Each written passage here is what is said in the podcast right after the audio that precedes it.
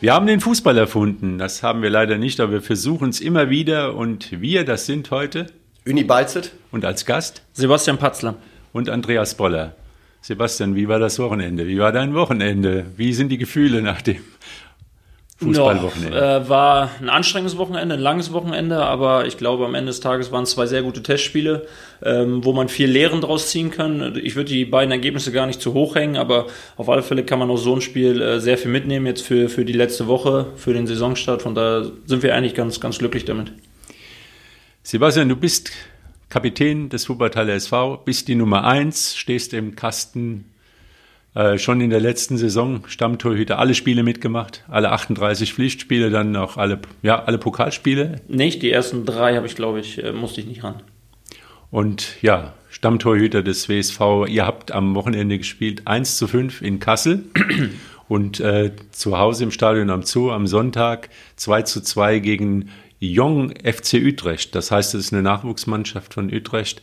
Ja, und da kann man als Fazit ziehen, äh, aus zwei Spielen konnte man was lernen, weil wenn ihr beide 5-0 gewonnen hättet, dann wäre der Lerneffekt vielleicht nicht so groß gewesen. Ja, ich, also manchmal kann man tatsächlich aus Niederlagen äh, mehr lernen als aus Siegen, weil das ähm, zeigt einem halt auch so ein bisschen auf, woran man vielleicht noch arbeiten muss. Ich denke, dass unsere Feinabstimmung die Woche noch äh, kommen wird. Da bin ich ziemlich sicher, was, was so die Defensivabläufe angeht. Mit Ball machen wir vieles ordentlich, aber gegen den Ball ähm, kassieren wir ein bisschen zu viele Torchancen und da dann halt auch zu viele Tore. Aber das ist sowas, wo man jetzt in der Woche nochmal explizit drauf eingehen wird und kann.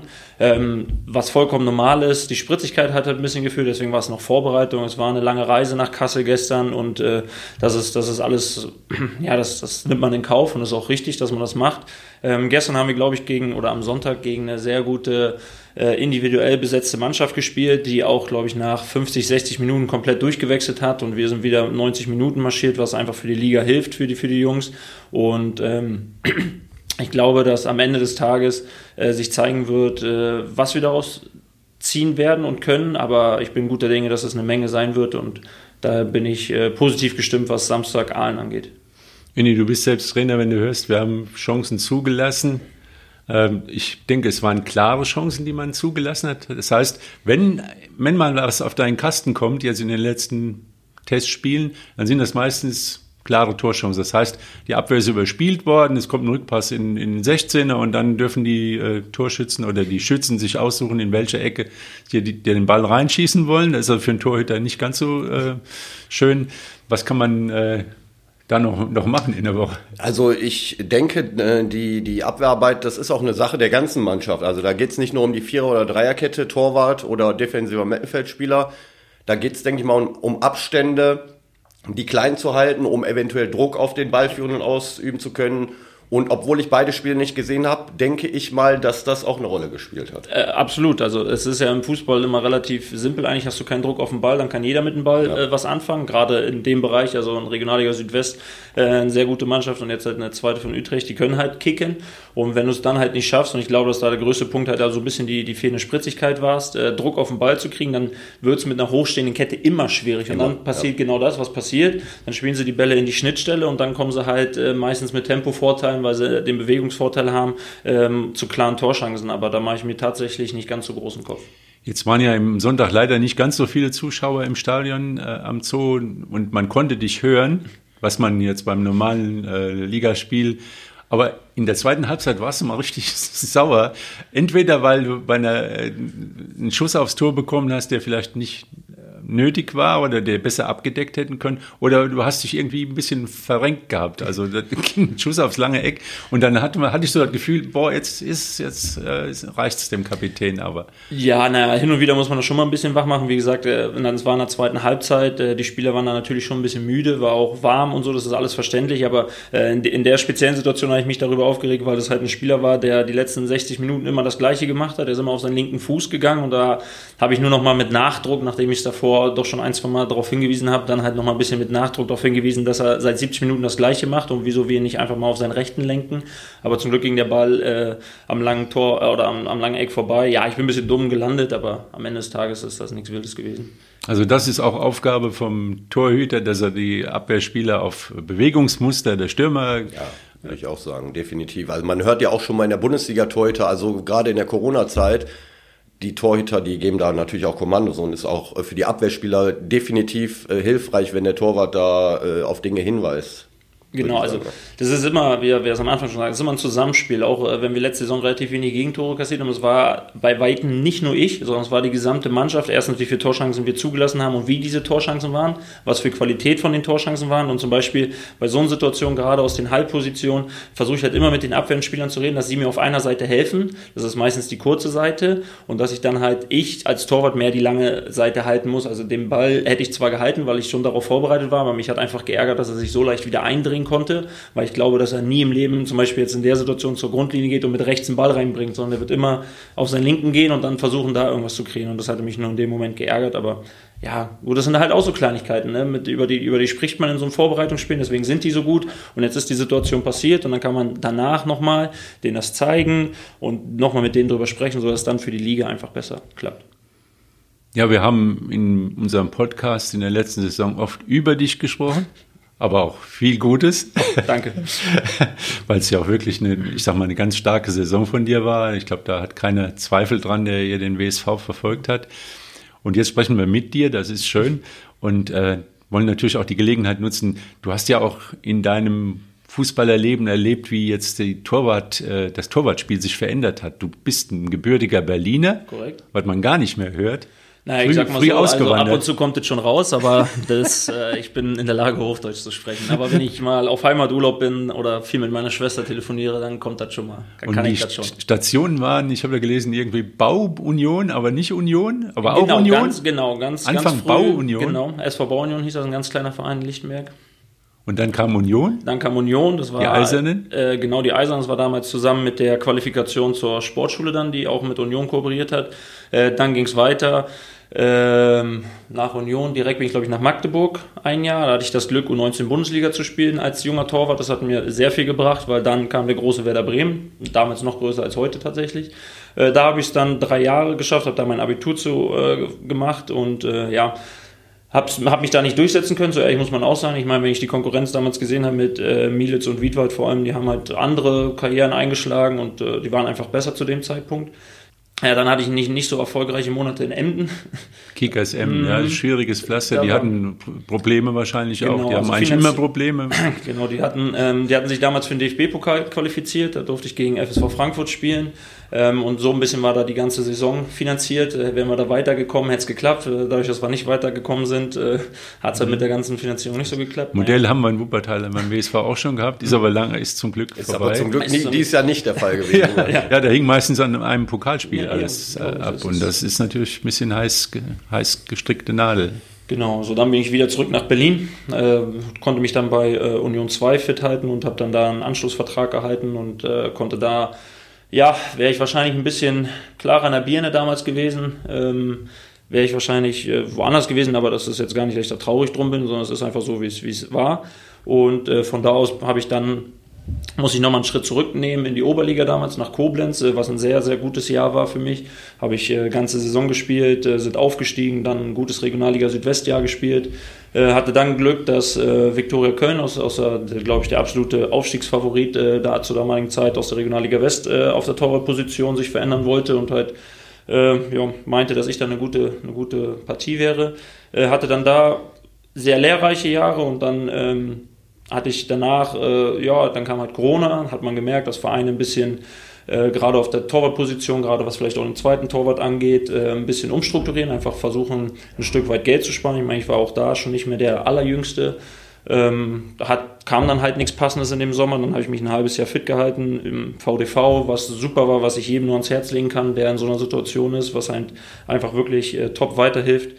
Und dann, äh, gut, Küste kannte ich halt aus, aus Viktoria Köln-Zeiten. Und dann lief es bei Wuppertal, glaube ich, in der Hinrunde nicht ganz so gut. Ähm, und dann wurde im Winter nochmal ein bisschen ja, umge, umstrukturiert. Und da war ich halt ein Teil davon. Und seitdem äh, fühle ich mich pudelwohl im Wuppertal, bin froh, dass der Weg hierher geführt hat, auch, auch wie er auch immer war. Und hätte vielleicht auch anders sein können, aber am Ende ist das mein Weg. Und damit bin ich sehr, sehr glücklich, wo es jetzt ist. Und ja, hoffe, dass das eine ähnlich erfolgreiche Saison wird wie letzte Saison. Und das war der Punkt, genau, da hatte ich mit dem Björn Mehnert ein Interview gemacht und er sagte als erstes zu seinen Plänen befragt, erstmal gucken, dass hinten im Tor die Sache geregelt ist. Und da haben wir jetzt einen und dann da bauen wir jetzt erstmal drauf aus. Und das ja. fand ich damals bemerkenswert. Ja. Der, war der Erste, der nicht irgendwie jetzt fünf Stürmer einkaufen und sonst was. Ja, Schlüsselposition würde ich auch sagen. Ein guter Torwart ist Gold wert. Natürlich die Achse, äh, man sagt ja oft so, die Achse äh, Innenverteidiger, Defensiv oder äh, zentrales Mittelfeld vorne, aber ich glaube, wenn du keinen guten Torwart hast, hast du ein Riesenproblem. Und da hat der WSV, seitdem du da bist, glaube ich, ein großes Problem weniger. Und ich glaube, zu dem Zeitpunkt, als du gekommen bist, ab dem Zeitpunkt ging es ja auch extrem aufwärts. Ne? In der Rückrunde dann noch sehr viele Punkte geholt, eine super Rückrunde gespielt. Zwar nicht oben mit reingekommen, aber punktemäßig, glaube ich, eine der besten Mannschaften gewesen. Rückrundentabelle waren wir Fünfter. Ja, und äh, ja, dann die weitere Saison war ja auch sehr gut. Also insofern mhm glaube ich, dass der WSV da auf der Torhüterposition überhaupt kein Problem hat. Jetzt wäre ich ja fast rot. Nee, kann man ja nicht sehen.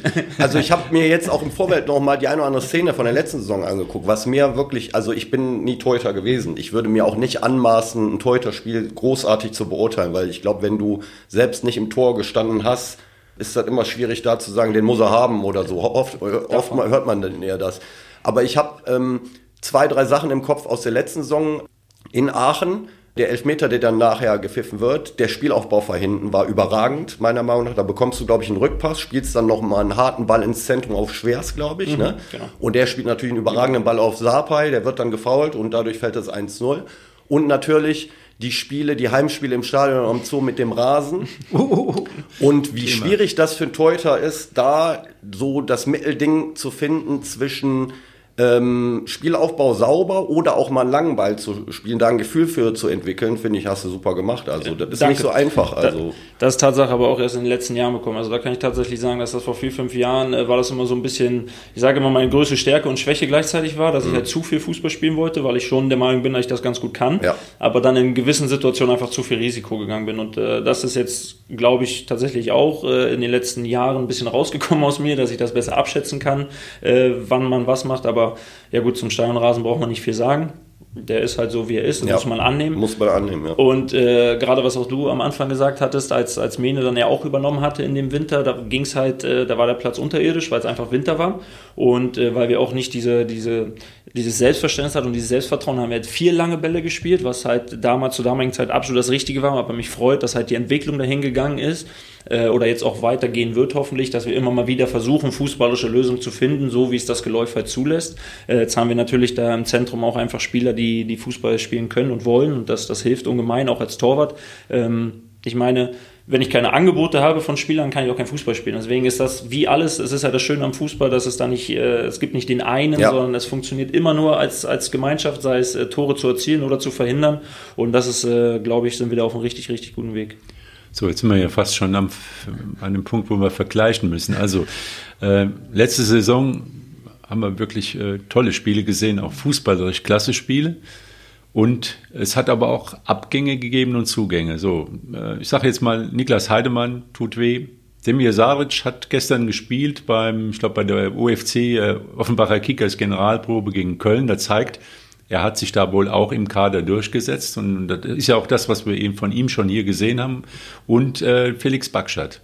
Dafür haben wir jetzt neue Spieler bekommen. Serhat Güller, glaube ich, hat gestern eine sehr gute Leistung gebracht. Der, man sieht, der brennt, der, der will, der beißt sich in die Mannschaft rein. Ähm, Marco Stiepermann. Ja, und noch ein paar Leute, die der, Justus Henke. Justus Henke, Peitz, Peitz, Peitz Tobias Peitz. Ja. ja, wie sieht's aus? Ist schwer zu vergleichen. Äh, ja, da, da, tut man, ich finde, da tut man halt immer den, den Abgängen ein bisschen Unrecht, weil die es halt ja in dem Sinne dann nicht mehr beweisen können oder so. Oder man, man hat ja auch da, sind, also gerade bei den dreien, die du genannt hast, so Semisaric hätten wir, glaube ich, gern gehalten. Der hat sich halt selbst für eine Veränderung entschieden. So ist das im Fußball. Äh, das ist ganz normal.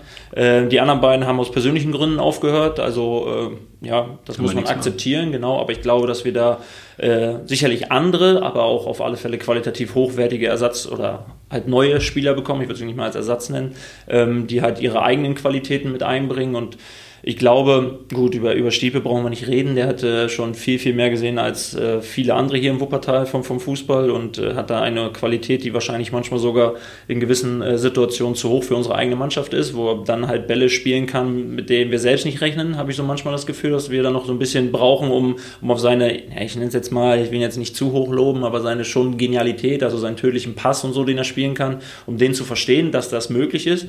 Ähm, dann haben wir einen sehr erfahrenen Linksverteidiger geholt äh, mit Jeron, der, glaube ich, auch ja, Bioruhe hat, ne, der, der am Ball wahrscheinlich alles kann, äh, groß gewachsen ist, in der Vorbereitung jetzt auch schon Tore erzielt hat. Also ähm, da haben wir uns auf keinen Fall verschlechtert, will ich sagen, ohne dass ich jetzt Heide was wegnehmen möchte. Der hat auch mal Haare auf den Zähnen, ja. oder? Also er hatte gestern einen Gegenspieler, da habe ich gesagt, die zwei, da geht's jetzt ab. Also er ist einer, der sich auch wehren kann. Auf ich jeden Fall. Ich glaube, das haben wir allgemein. Also wenn man das Testspiel äh, gegen Ferl in Klosterforte gesehen hat, also wir sind kein, und wenn man auch äh, die äh, Kartenstatistik der letzten Saison sehen, sind wir auf alle Fälle keine Mannschaft von Traurigkeit. Ich wünsche mir natürlich, dass da ein paar weniger rote Karten sind, weil das macht es dann vielleicht äh, einfacher, wenn wir zu elf Spiele beenden und nicht äh, sechs mal zu zehn. Das ist halt nicht ganz so einfach dann. Aber äh, auch das gehört dazu so. Und dann haben wir auf der sechs auch mit Basti Müller, der äh, jetzt in ähm, in Kassel gespielt hat, einen überragenden oder auch der, der Lukas Demming, der jetzt verletzt ist, der wird uns auch helfen. Und äh, ich glaube, wir sind äh, sicherlich in der Spitze ein Stück weit besser geworden, aber vor allem auch in der Breite. Und das ist halt das, was äh, eine Mannschaft braucht, was, was wie alles im Leben Vor- und Nachteile hat. Also es wird unzufriedene Spieler geben, das kann ich garantieren, weil wir jetzt Gott sei Dank in der Luxusposition sind und so will ich sie auch absolut bezeichnen, äh, dass wir 15, 16 Spieler haben, die Startelf Anspruch haben, auch absolut berechtigt, aber gut, wenn du halt äh, irgendwo eine Philosophie hast und irgendwo einen Traum hast, dann brauchst du auch Spieler dafür. Und deswegen äh, bin ich da sehr, sehr, sehr zufrieden mit, der, mit dem Kader. Aber Münster ist immer noch der Gejagte. Also man Auf jeden ist Fall. jetzt nicht in der Rolle, dass nein, nein, nein, nein, nein, nein. Wir haben uns verstärkt. Wir haben uns verstärkt. Wie gut das am Ende sein wird, wird man wird die Saison zeigen. Ähm, aber wofür es dann reicht, da spielen auch ganz viele kleinere Favoriten, aber äh, kleinere Puzzleteile mit rein. Aber der große Favorit ist in meinen Augen auch Münster auf jeden Fall. Ja, und am Samstag geht's los, 14 Uhr gegen Aalen. Also äh, viele alte Bekannte trifft man vom WSV und die haben im letzten Jahr schon einen Schritt nach vorne gemacht. Ich glaube, ist auch eine unangenehme Truppe allen. Also die beißen, äh, da muss man gegenhalten. Können aber auch, sind auch ein paar gute Fußballer Auch dabei. gute Also nicht Fußball. Das eine schließt das andere ja nicht aus. Am besten hast du beides drin. Äh, aber man muss sich darauf einstellen, dass die äh, mit Haken und Ösen wahrscheinlich spielen werden. Absolut. Also ich glaube auch, dass sie auch ähnlich wie wir auch sich verbessert haben zur letzten Saison, wie ich das aus der Ferne einschätzen kann. Aber ähm, ja, müssen wir vorbereitet sein. Ich glaube, in der Regionalliga kannst du nicht einfach so einherspielen. Das wird nicht gehen ohne Zweikämpfe, ohne Laufbereitschaft, ohne Intensität. Das klappt einfach nicht, sondern das ist immer das, was als erstes kommt. Trainer nennt sie immer so schön die Basics. Ähm, das, das ist einfach so. Das ist in jeder Liga so. Und gerade in der Regionalliga West ist das auch so, dass du halt erstmal Zweikämpfe gewinnen musst, um so ins Spiel zu kommen. Und darüber spielst du dann Fußball. Und ich glaube, Aalen ist da wirklich ein ordentlicher Gradmesser, der, äh, ja, wir haben es in den beiden Spielen letzte Saison gemerkt, uns schon vor Aufgaben und vor Probleme gestellt hat, auch wenn wir das Heimspiel gewonnen haben, aber es war, da war das Ergebnis meiner Meinung nach ein bisschen höher, als es, als das Spiel an sich war. 4-2, ne? war das? 4-2, genau. 4-0 geführt und dann, ja. ja. Und das Hinspiel hätte man durchaus verlieren können. Da sind durchaus einige, auch, kamen genau. einige Herrschaften mal ganz frei vor dir zum Kopfball oder Genau, genau. zum Schuss. Und Das war ein bisschen knifflig dann. Deswegen glaube ich, dieses äh, letzte vergangene Wochenende war gar nicht so schlecht bezüglich des Ja. Saisonstarts. Es ist wirklich also so. man sollte sich das nicht so großartig einreden, aber so vom Kopf her ist das, glaube ich, nicht unbedingt ein Nachteil gewesen, wobei man natürlich jetzt erstmal dieses Spiel abwarten muss, aber die Sinne sind geschärft, würde ich sagen. Und das ist. Ja, ich meine, hinterher ist man immer Ja, schlauer. ja. Ne? Also, wenn wir jetzt äh, beide Spiele gewonnen hätten und am Samstag gewinnen, hätte der gesagt, naja, die Generalprobe war ja so Ja, super, klar. konnte nichts schief Läuft, ne? Ja. Genau, Ja. läuft. Äh, aber ich glaube, äh, Der wird also noch ganz schön analysiert jetzt nochmal die Woche. Auf jeden Fall. Also jede Woche muss ja, also das, das ist ja ist ja ein laufender Prozess. Du bist ja nie fertig damit, äh, Kleinigkeiten abzustimmen. Und wenn du halt vielleicht in einem Bereich Fortschritte gemacht hast, dann musst du halt den nächsten Bereich angehen. Und so, so wird es äh, funktionieren und so läuft das in der Saison. Keine Mannschaft der Welt ist am ersten Spieltag äh, ähnlich gut wie am letzten Spieltag. Also das ist immer ein laufender Prozess. Also Mannschaft muss noch ein bisschen aufmerksamer. Die Aufmerksamkeit, die geht aber automatisch hoch, wenn es um Punkte geht. Und es werden hoffentlich mehr Zuschauer im Stadion sein. Gell? Also das, äh, ich hoffe ja schon, dass es das dick über, ja, also ja, man muss es abwarten. Aber vor allem, es lohnt sich, denke ich mal. Erstmal, es geht um Punkte. Es geht wenn man die letzte Saison gesehen hat, wenn man wirklich ganz oben dabei sein will, dann muss man wieder in Richtung 80 Punkte gehen oder sowas. Gell? Das, also das heißt, es gibt nichts zu verschenken am Anfang. Dann kriegt man wirklich ein paar Spieler zu sehen, die man so noch die letzten Jahre nicht gesehen hat. Marco Stiepermann und der, der Kevin Pires im Mittelfeld und Tobias Peitz, gehe ich mal von aus so ein Mittelfeld haben wir in Wuppertal jetzt die letzten Jahre nicht gesehen. Das ist für mich schon mal eine kleine äh, Attraktion oder nicht eine kleine Attraktion, das ist was Besonderes, weil die wollen Fußball spielen, die spielen Pässe, die man auch in den letzten Jahren nicht gesehen hat. Ich finde auch Prokop vorne. Also ich bin ein riesen Prokop-Fan, wenn ich ehrlich bin. Äh, nicht nur, weil er gegen Essen zwei Tore geschossen hat.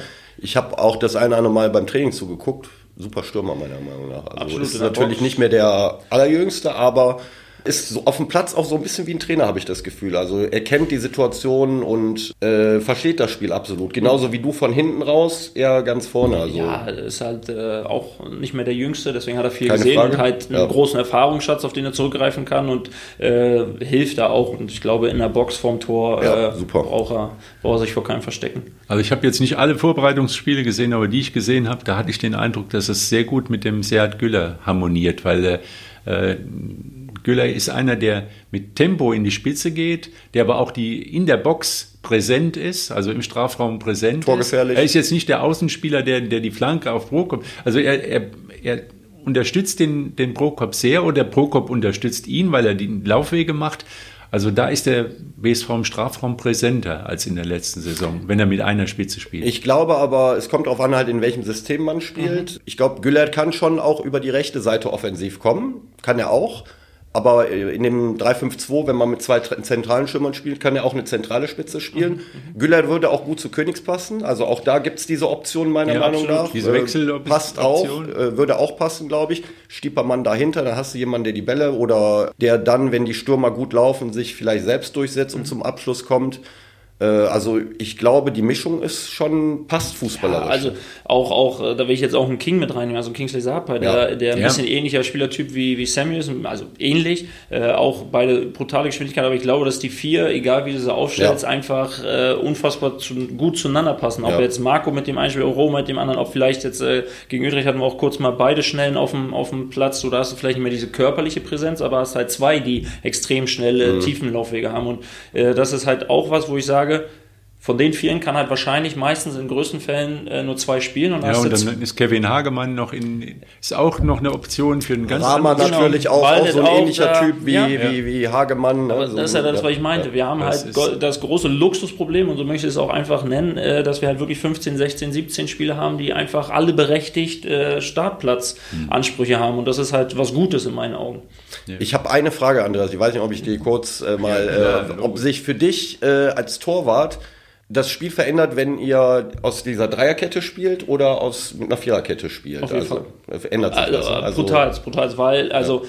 in der Viererkette neigt der Sechser dazu, sich in die letzte Kette ab und zu fallen zu lassen. Mhm. Und nach Piro sehr gerne und natürlich auch sehr gut. Also das, äh, das ist so, dann hast du halt zwei Außenbahnspieler, dann in der Dreierkette äh, überlebt Piro gern das Halbfeld, das macht er auch überall und spielt von da aus die Bälle, aber zum Beispiel auch manchmal, je nachdem wie aggressiv der Gegner uns anläuft, in der Viererkette kann ich auch teilweise das mit übernehmen, wenn mhm. wir nicht angelaufen werden und versuchen, einen der Innenverteidiger frei zu spielen, aber der ganze Zugriff ist halt ein ganz anderer. Ich glaube, der größte Unterschied zwischen Dreier- oder Fünfer-, Viererkette ist für den Außenverteidiger, mhm. weil in der Dreierkette müssen die halt die gegnerischen Außenverteidiger anlaufen gegen den Ball und halt in der Viererkette nicht, aber wenn du beides flexibel spielen kannst, dann, dann bist du schon sehr, sehr gut. Absolut, finde ich auch, ja. Also wenn du beides äh, flexibel, wie du sagst, machen kannst, dass man auch switchen kann im Laufe des Spiels oder vorm Spiel sich vielleicht auf den Gegner so einstellt, dass man das Gefühl hat, das oder das ist vielleicht die bessere äh, Option ja, in dem Spiel. Ich meine, wie gesagt, in einer Viererkette, egal ob es dann 4-2-3-1 oder 4-4-2 spielst, hast du halt auf alle Fälle zwei Außenbahnspieler mehr, mhm, mhm, äh, sodass du da Vorteile hast. Manchmal hatten wir mit der Dreierkette genau dagegen ein Problem, dass unsere Außen ein bisschen mhm. äh, halt im 2 gegen 1 waren.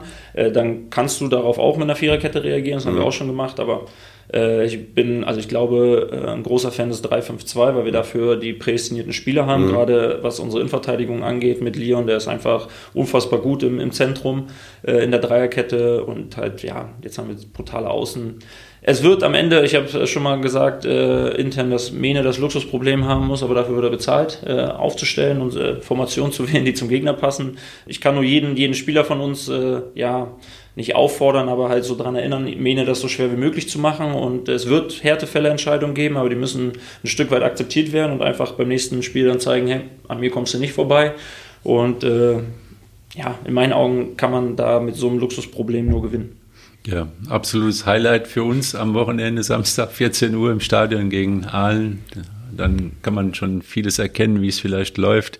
Hoffentlich mit einem guten Start. Das wäre ein Und ansonsten viel Fußball diese Woche noch. Frauenfußball-EM, guckst du ab und zu was? Oder oh, ich hast hab, keine Zeit? Gehabt? Ich habe leider wirklich keine Zeit. Also Uni, du? So ich bin auch noch nicht dazu gekommen, nicht aber dazu. jetzt fangen ja die K.O.-Spiele an ja, und äh, da, wenn die Möglichkeit da ist, gucke ich mir auf jeden Fall was an.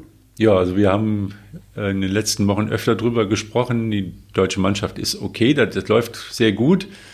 Aber bei aller Euphorie muss man auch sehen, dass die letzten Spiele gegen Spanien, glaube ich, ein bisschen glücklich waren. Also das hätte auch schief gehen können und es ist auch nicht alles optimal gelaufen. Und gegen Finnland waren sie ja halt so gut wie durch. Und meine Prognose ist, gegen Österreich kann es noch gut gehen, aber dann wird es eng. Dann müssen die Damen dann schon nochmal auch äh, spielerisch und äh, fußballerisch nochmal eine Schippe zulegen gegen, gegen Schweden oder Frankreich wahrscheinlich dann im Halbfinale. Sonst äh, das, sonst ist es so, wie, wie wenn man eine gute Generalprobe spielt und sich alles irgendwie schönredet, dann, also da muss noch was kommen, sonst ist das noch ein ganz, ganz langer Weg. Ja, aber so dreckige Siege sind manchmal auch sehr schön. also man muss nicht immer spielerisch glänzen, man kann auch mal anders Fußball spielen. Also auch das sind schöne Siege. Ne? Ja, und, ne? und Punkte, wird, Punkte wird ja auch schon gespielt, zweite Liga, okay, da war unser Wuppertaler, den hatten wir vor ein paar Wochen hier im, im äh, Podcast, da war der Robin Braun, hat das erste Spiel gepfiffen.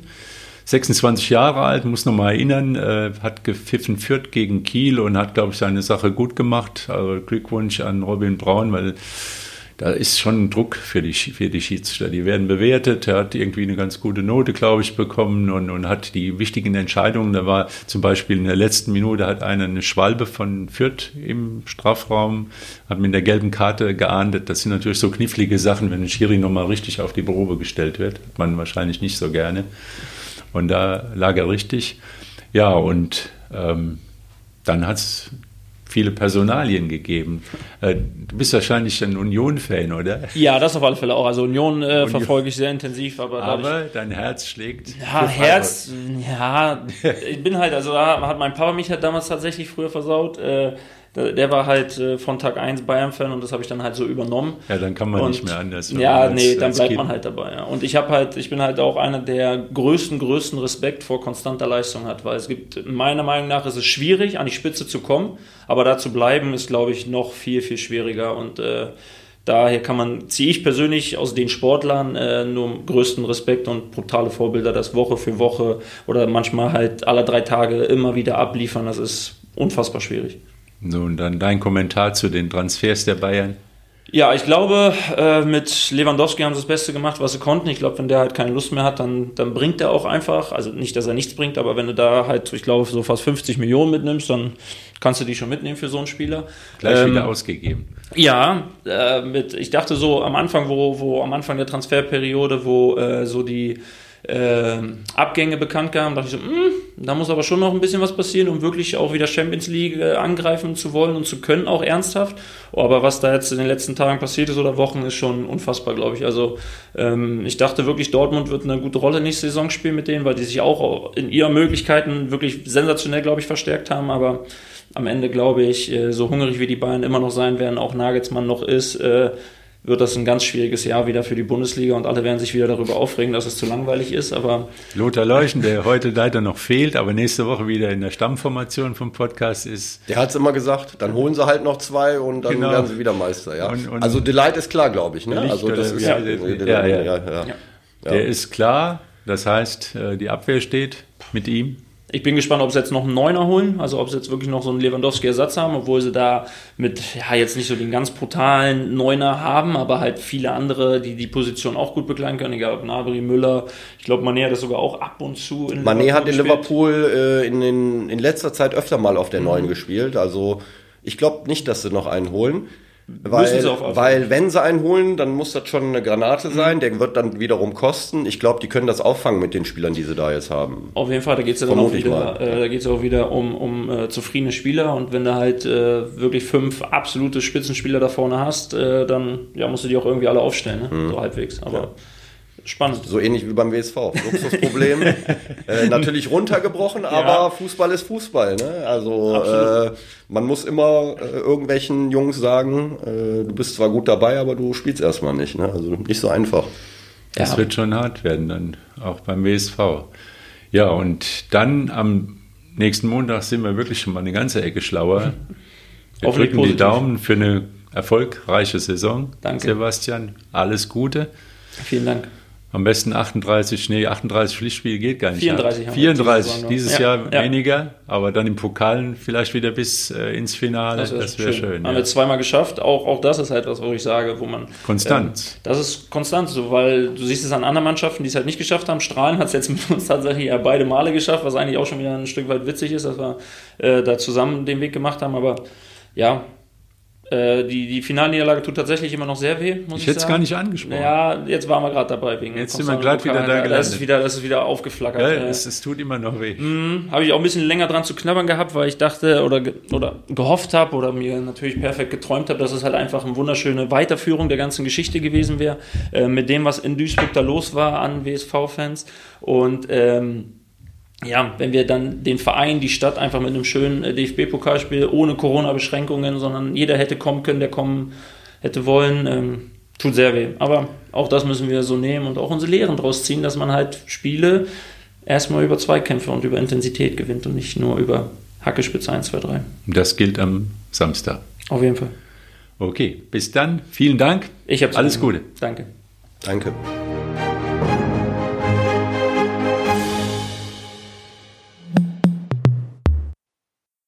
Ein Podcast der WZ.